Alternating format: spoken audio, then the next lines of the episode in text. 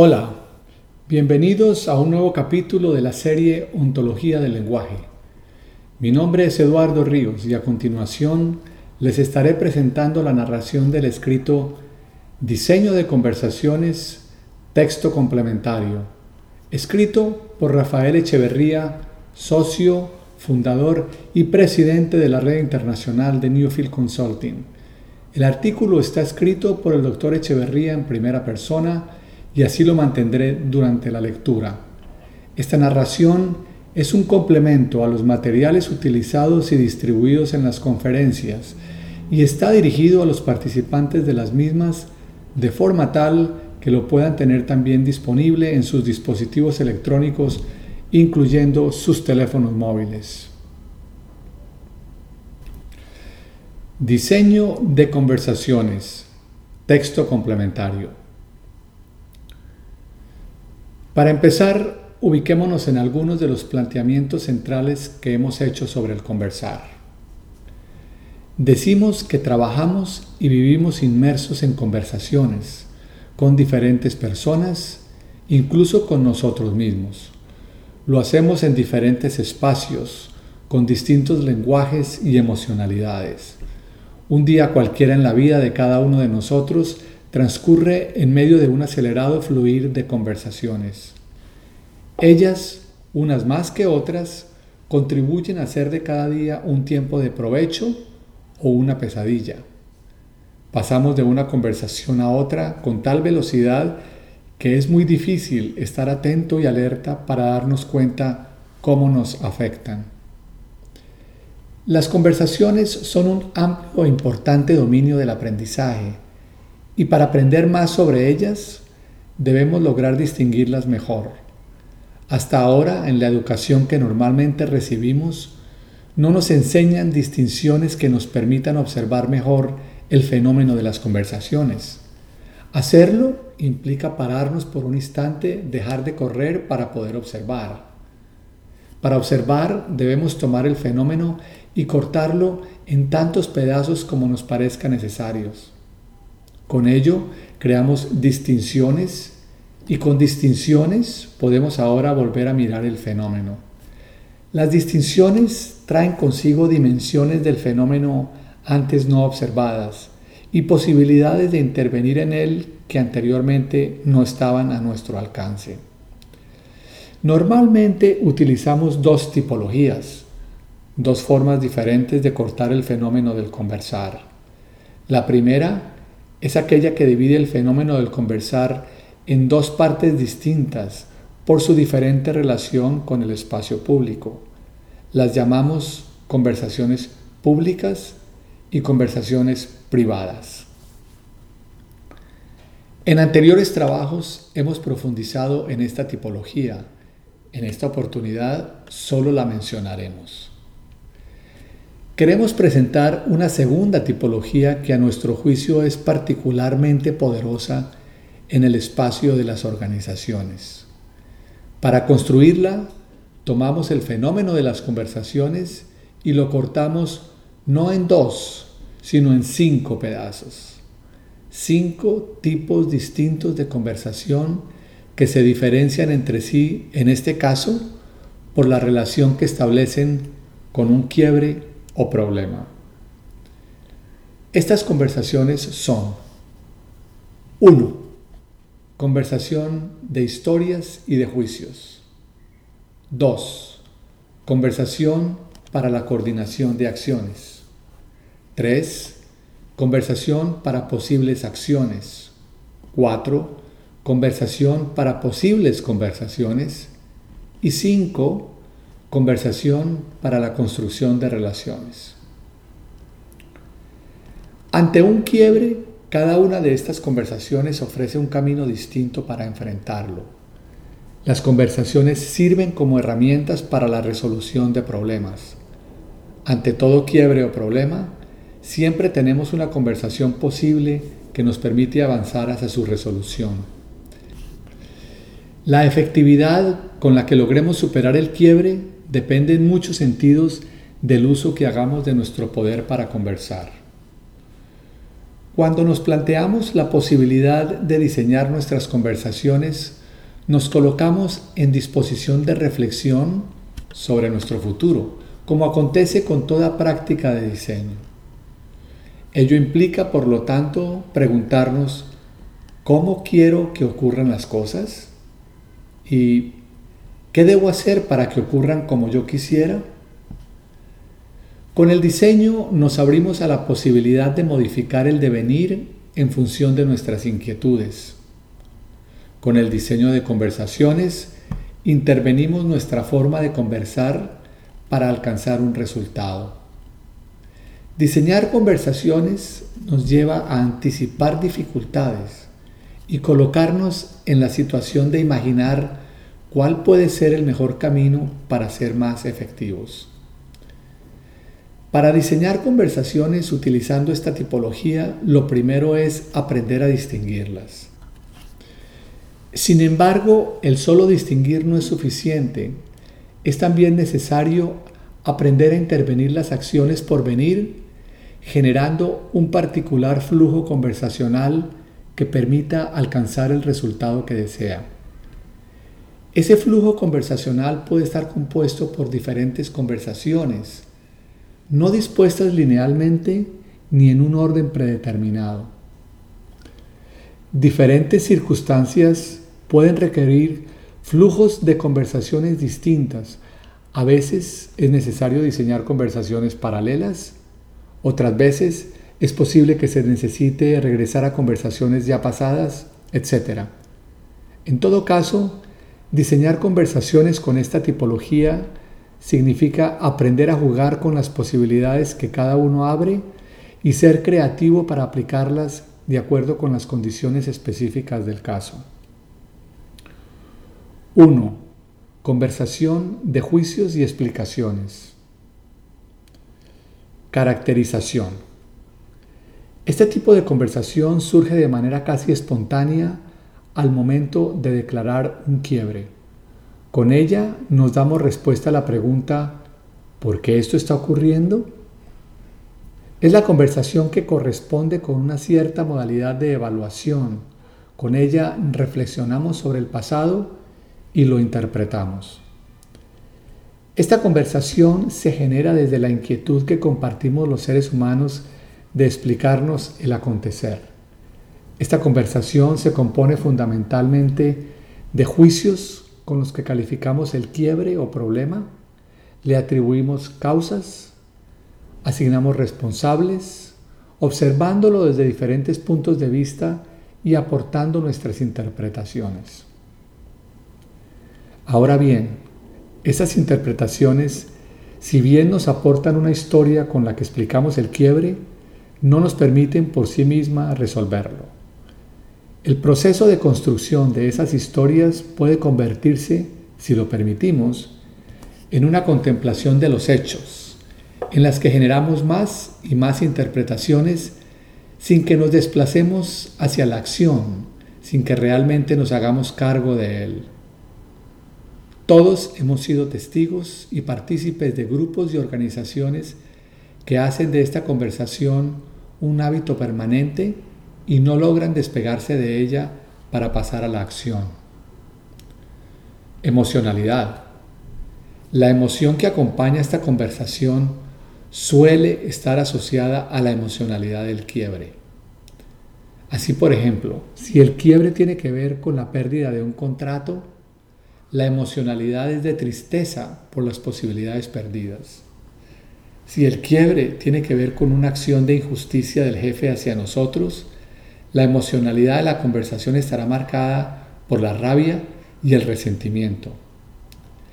Esto ocurre por lo menos por dos hechos. El primero es que es una conversación que se genera cercana en el tiempo a la declaración del quiebre o del problema y por lo tanto se impregna por las emociones que se generan con él. El segundo se refiere al hecho de que al hacer juicios sobre el quiebre, aun cuando haya pasado cierto tiempo, y al construir con ellos las interpretaciones que nos permiten explicarlo, ello tiene el efecto de traer consigo nuevamente la experiencia y perpetuar la emocionalidad que la acompaña. ¿Se puede hacer algo distinto? Pensamos que sí, que podemos cuidarnos de no permanecer más de lo necesario en este tipo de conversación y no perder la visión del futuro. Cuando esto no ocurre, es fácil hacer de este tipo de conversación un hábito y entonces la emocionalidad se suele desplazar hacia el estado de ánimo de la resignación. La apertura a escuchar, la ambición, el deseo de aprender y mejorar son algunas de las emociones que nos apoyan para ser más efectivos cuando surge esta conversación, además del estar alerta para no permitir que se prolongue demasiado. Corporalidad. El cuerpo de quienes se encuentran en esta conversación normalmente está en reposo, con tendencia a la pesadez. Las personas que están en la tarea de interpretar, de juzgar, de culpar a otros o a sí mismos de lo ocurrido, de lamentarse por las consecuencias que resultarán de ello, etc., disponen su cuerpo para hacerlo y éste aparecerá registrando el peso de lo acontecido. Puede ocurrir también que en esta conversación aparezcan interpretaciones opuestas que empiecen a luchar por ser el punto de vista aceptado por el grupo. En estas dinámicas, el cuerpo responde con defensa e incluso con agresividad. Tensión y disposición a pelear son entonces los rasgos de esta corporalidad. Posibilidades. No todo es negativo con respecto a esta conversación. Ella cumple también un rol positivo. Por un lado, ella expresa que lo acontecido es algo que nos importa que se relaciona con nuestras inquietudes. El tenerla es una manifestación de que las cosas no nos son indiferentes. Por otro lado, esta conversación encierra también un elemento evaluativo que es importante y a través del cual nos preguntamos por qué aconteció el quiebre o problema que la desencadena. Por lo tanto, esta conversación permite evaluar el quiebre, construir diferentes interpretaciones explicativas de lo que ocurre, descubrir errores que permitan hacerlo mejor y aprender del pasado. Riesgos. Pero hay también riesgos. Esta conversación puede devenir en, en una queja con todos sus inconvenientes en una contemplación del quiebre sin obtener de ella acciones concretas que permitan superarlo. Una historia tan coherente, tan completa, que nos encariñemos con ella, se nos olvide el fenómeno y empecemos a confundir la interpretación que generamos con el quiebre. 2. Conversación para la coordinación de acciones. Caracterización. Esta es la conversación en la que por excelencia logramos resolver un quiebre. Corresponde con el ciclo de la promesa que ya hemos presentado en otras oportunidades y estudiado en profundidad. Sostenemos que todo diseño de conversaciones debe desembocar en una conversación para la coordinación de acciones, dado que ella nos permite echar a andar la máquina para hacernos cargo del quiebre resolverlo y salir de él y pasar a un estado diferente. Este tipo de conversación es central en las organizaciones. Muchos de los problemas que surgen en ellas se relacionan con la incompetencia en el manejo de esta conversación. Si logramos aprender a tener conversaciones de coordinación de acciones efectivas, tendremos un impacto favorable en los resultados que obtiene la organización. Emocionalidad. Las emociones que suelen acompañar este tipo de conversación son la ambición, la resolución y el deseo de trascender, de cambiar de una situación que se ha declarado como un quiebre a una condición diferente. Para ello es necesario actuar y ese actuar no es siempre solitario. Normalmente se requiere de la coordinación con otros, ya sean las personas de mi equipo o de otros departamentos o del entorno que rodea a la organización. En todos estos casos, la emocionalidad necesaria para que esta conversación sea efectiva incluye también la apertura hacia los demás.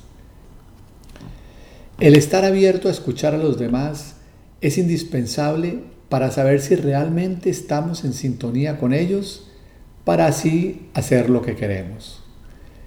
El respeto es necesario para poder enlazar nuestra acción con la acción de otros que son diferentes a nosotros y tienen sus propias inquietudes, interpretaciones y compromisos. Cada una de las fases descritas para el eslabón básico de la coordinación de acciones tiene una emocionalidad particular que le es necesaria para ser efectiva. 1. En la fase de creación de contexto. La emoción se caracteriza por la ambición, el deseo de alcanzar lo que se quiere. Ella permite abrir posibilidades y mostrar las oportunidades. También se requiere disposición a escuchar para hacerse cargo de las inquietudes del otro. 2. En la fase de negociación. La emocionalidad debe estar marcada por la flexibilidad, la disposición a soltar nuestros juicios y presupuestos, la ambición, el deseo de llegar a un acuerdo que les permite ganar a todos, la apertura a encontrar nuevos caminos. 3. En la fase de realización. La emoción fundamental es la de la responsabilidad. La meta es cumplir impecablemente y para hacerlo se requiere estar emocionalmente dispuesto para el cumplimiento. 4 en la fase de evaluación. Es necesaria la apertura para escuchar juicios, el deseo de aprender, la solidaridad de equipo y la capacidad para observar el observador que somos con amor a sí mismo y con entusiasmo para cambiar. Corporalidad. El cuerpo de esta conversación está marcado por la acción, y por su compromiso con ella. Surge entonces un cuerpo dispuesto a actuar, a resolver. Como competencias corporales son necesarias la armonización con los otros, en velocidad, en tensión, en desplazamientos. Se trata de un cuerpo volcado hacia adelante.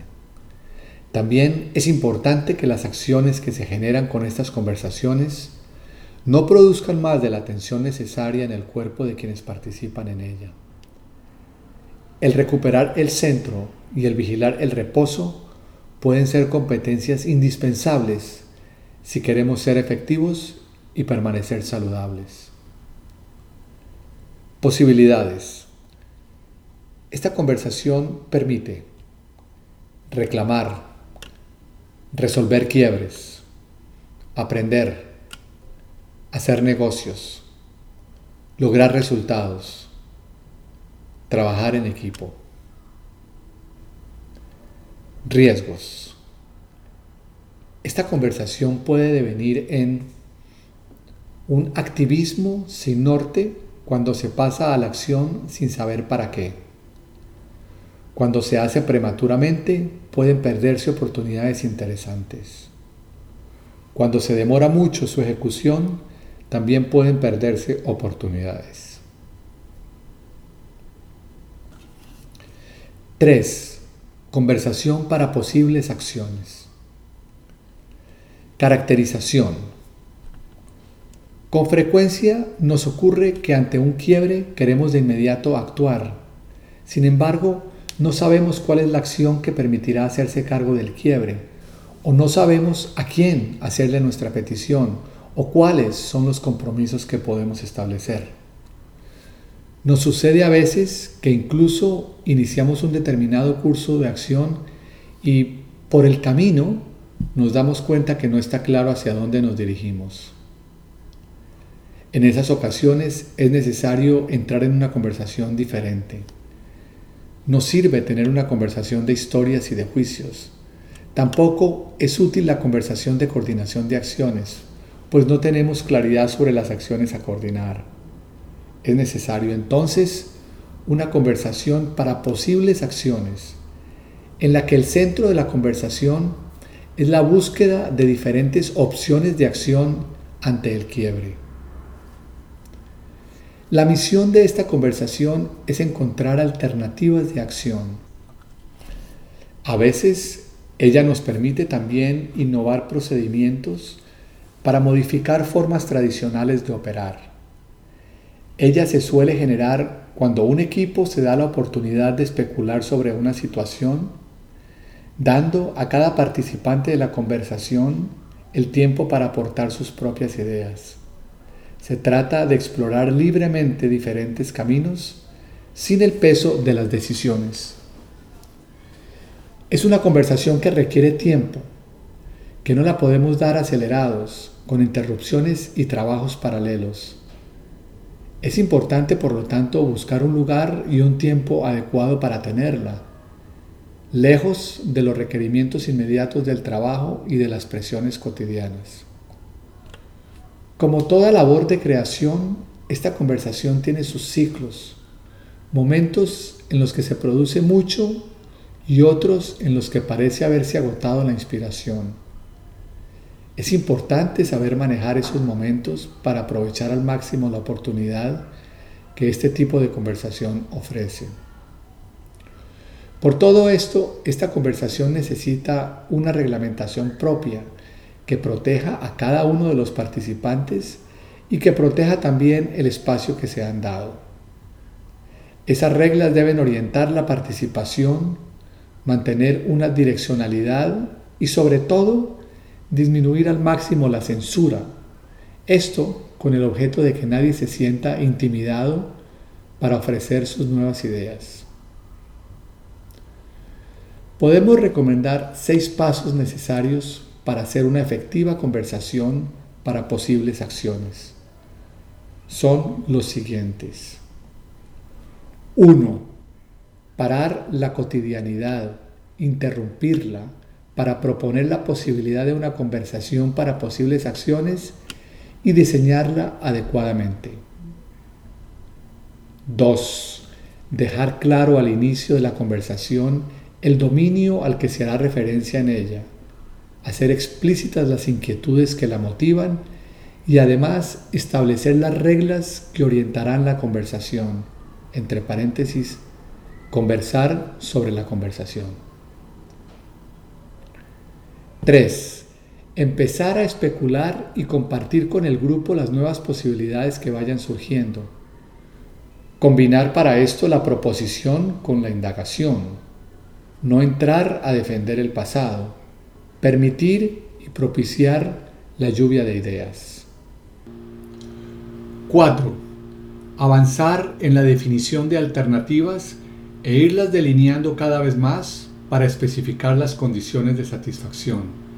Ello orientará luego la toma de decisiones. 5. Tomar la decisión sobre la mejor alternativa para entonces iniciar las acciones. 6 disponerse a una conversación de coordinación de acciones. Emocionalidad.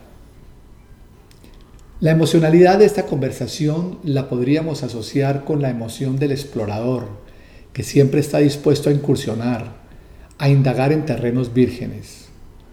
Para hacerlo requiere de audacia y de ambición. Ellas le dan la fuerza para entrar en lo desconocido es también importante un sentido de autoconfianza para atrevernos a penetrar en nuevos territorios. Quien duda de sí mismo y de sus capacidades compromete su capacidad de creación, de apertura hacia nuevas posibilidades. De la misma forma, será importante desplazarse con desapego a nuestros juicios e interpretaciones, dispuestos a abandonarlos e intentar nuevos. Esta conversación requiere de una gran liviandad y sentido de, comillas, juego. Además, el explorador sabe por experiencia que todo lo anterior es insuficiente si no se tiene la emoción de la paciencia. Paciencia para escuchar a todos.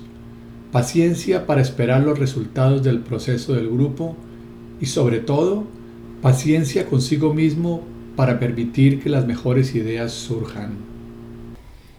Corporalidad. La fisicalidad es un factor clave en esta conversación. Quienes participan en ella deben prepararse corporalmente, centrarse, soltar toda la tensión innecesaria, concentrarse en el momento que están viviendo en el presente para poder dirigir toda su energía hacia el logro de la misión de la conversación. El cuerpo de una persona que está en este tipo de conversación debe estar relajado pero no dormido. Mantiene un alto nivel de alerta para escuchar a los demás y a sí mismo en las alternativas que se manejan.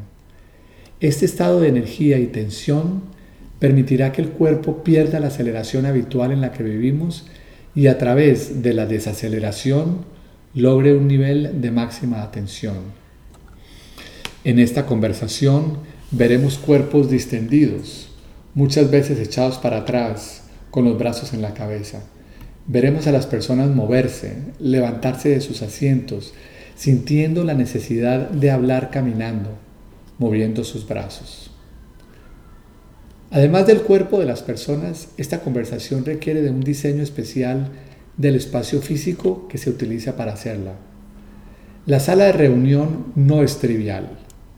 El carácter del espacio afecta la efectividad de la conversación. Recomendamos utilizar salas bien ventiladas e iluminadas, con suficientes áreas libres para caminar dentro y fuera de ella, con algunos recursos básicos como rotafolios, marcadores, papel, etc.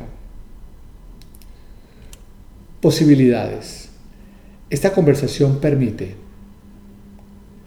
diseñar formas diferentes de realizar el trabajo, resolver problemas con ahorro de recursos, eliminar desperdicio en los procesos de trabajo, encontrar soluciones inéditas, aprender individual y colectivamente, transformar la organización, generar y mantener en un equipo la emoción de la creación. Riesgos. Esta conversación puede devenir en una permanente actitud de ensoñación que no pase nunca a la acción. Es por ello central que esta conversación finalice en un compromiso para iniciar una conversación para la coordinación de acciones. Una conversación de historias y de juicios, lo cual desvirtúa la inquietud de explorar alternativas nuevas una conversación de coordinación de acciones prematura, con lo cual se pierda la posibilidad de ampliar la búsqueda de opciones diferentes. 4. Conversación para posibles conversaciones. Caracterización. Muchas veces, tanto en el espacio laboral como personal, enfrentamos con otra persona la situación de sentir que la conversación con él o con ella es difícil o incluso imposible. Llegamos a veces a abandonar importantes proyectos que requerían trabajar juntos por sentirnos resignados en torno a la posibilidad de mejorar la manera como conversamos. Experiencia tras experiencia, lo que hacemos es verificar la hipótesis de que con esa persona no se puede conversar. Estas dificultades pueden tener que ver con aspectos sencillos y casi técnicos de la conversación, como por ejemplo cuando la otra persona habla en una velocidad muy diferente a la velocidad propia y tenemos problemas para seguirlo, paréntesis, puede ser muy lento o muy rápido, o cuando la otra persona tiende a irse por las ramas de sus planteamientos sin llegar nunca al centro de lo que quiere decir. En otras oportunidades, las dificultades son más complicadas y generadoras de consecuencias más serias. Por ejemplo, es frecuente que las personas tengan grandes dificultades para manejarse con los juicios y ello genera todo tipo de problemas, sobre todo en una relación jefe-subordinado. O a veces la columna de la mano izquierda de ambos crece tanto que ya no pueden conversar y operar juntos con efectividad dada la cantidad de cosas que no se dicen. La conversación para posibles conversaciones nos permite mejorar la manera como conversamos con esa persona. Para lograrlo, lo más importante es entender que el tema de esa conversación no es otro sino la dificultad que yo tengo para conversar. Se trata de hacerle explícito al otro nuestro sentir, nuestra visión, lo que nos pasa con la forma actual de conversar que mantenemos. La misión de esta conversación es acordar con el otro una forma de conversar diferente que los satisfaga a ambos. Para ello, es necesario pensar en las normas y los protocolos de conversación que hacen falta.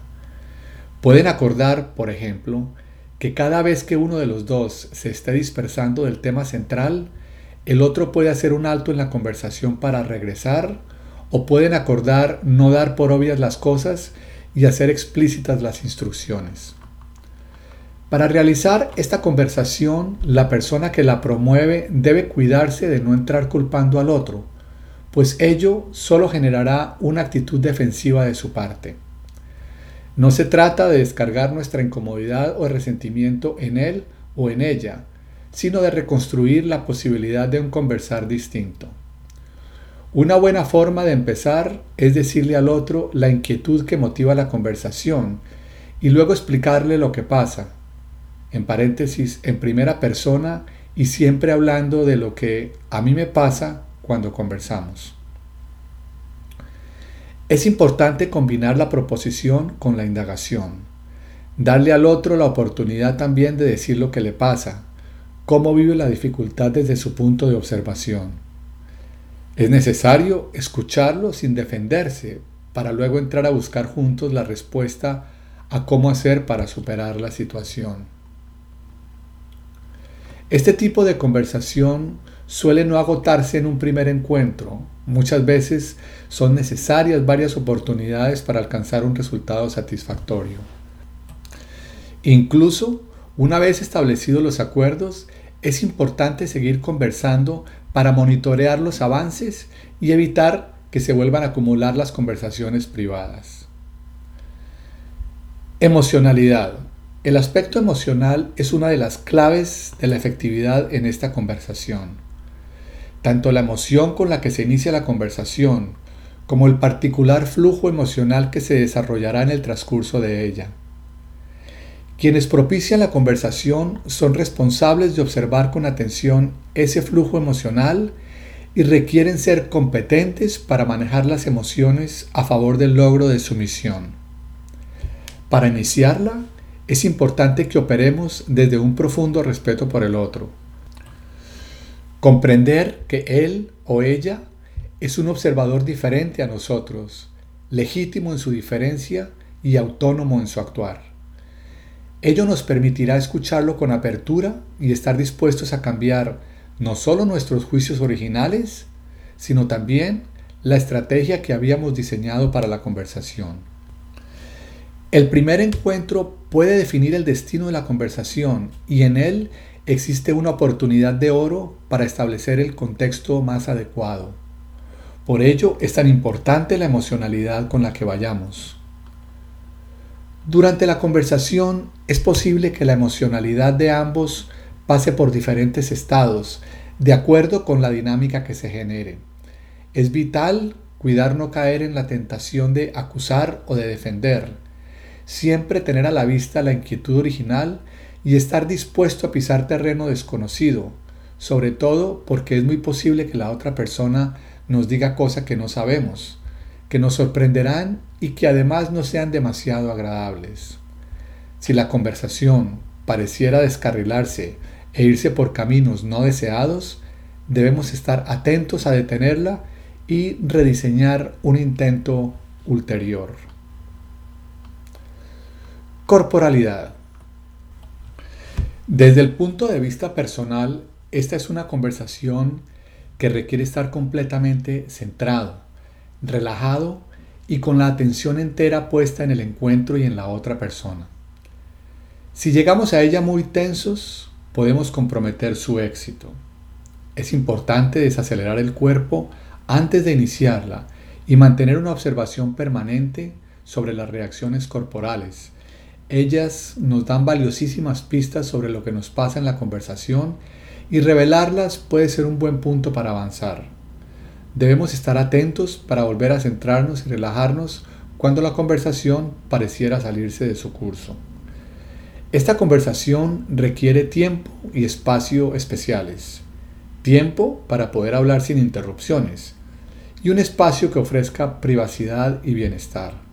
Si ello se logra, se estará en las mejores condiciones para darla satisfactoriamente. Posibilidades. Esta conversación permite recuperar modalidades de conversaciones sobre las que estamos resignados, mejorar la efectividad en las conversaciones en un equipo de trabajo, hacer más profundas y provechosas nuestra manera de conversar con los demás, experimentar nuevas formas de conversar, crear procedimientos y estándares conversacionales. Riesgos. Esta conversación puede devenir en una conversación de historias y de juicios, en la que empecemos a culpar al otro, a sentirnos víctimas a quejarnos interminablemente, a agredir y castigar al otro.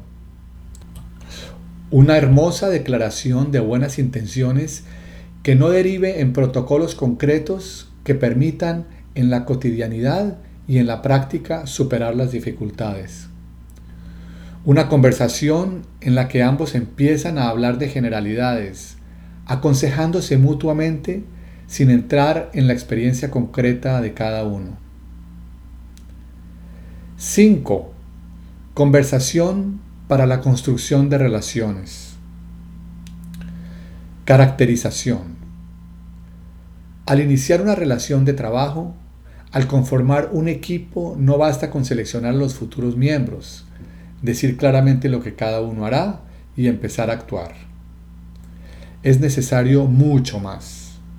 Un conjunto de personas que empiezan a convivir en función del logro de una misión requieren construir relaciones mutuas. La calidad de sus relaciones será la base del trabajo conjunto. Pues bien, el sustento de toda relación son las conversaciones, y cuando se trata de construir nuevas relaciones, lo hacemos recurriendo a un tipo particular de conversación. La llamamos la conversación para la construcción de relaciones. Esta es una conversación que permite construir el piso sobre el que se realizará el trabajo conjunto. Con ella se define el carácter de la relación que desean tener y se dan los primeros pasos en la creación del trasfondo compartido de inquietudes y la generación de confianza. A. Trasfondo compartido de inquietudes. En la base de conocimiento y comprensión mutua que se genera al reconocer al observador que es cada una de las personas que integran el equipo. Este trasfondo se fortalece a través de toda la vida del equipo. Sin embargo, al comenzar se requiere construir el mínimo que les permita iniciar su labor sabiendo quiénes son y por qué están allí. Para hacerlo, se crea con esta conversación la oportunidad de compartir las inquietudes que cada persona trae, sus historias, sus gustos, sus habilidades, sus debilidades, lo que les molesta y lo que les atrae. Con esto permitimos que cada uno revele el particular observador que es para que sea considerado al momento de empezar a trabajar juntos. B. La confianza es una de las emociones más importantes para el trabajo de un equipo. Sin ella es imposible la coordinación de acciones en función del alcance de una misión.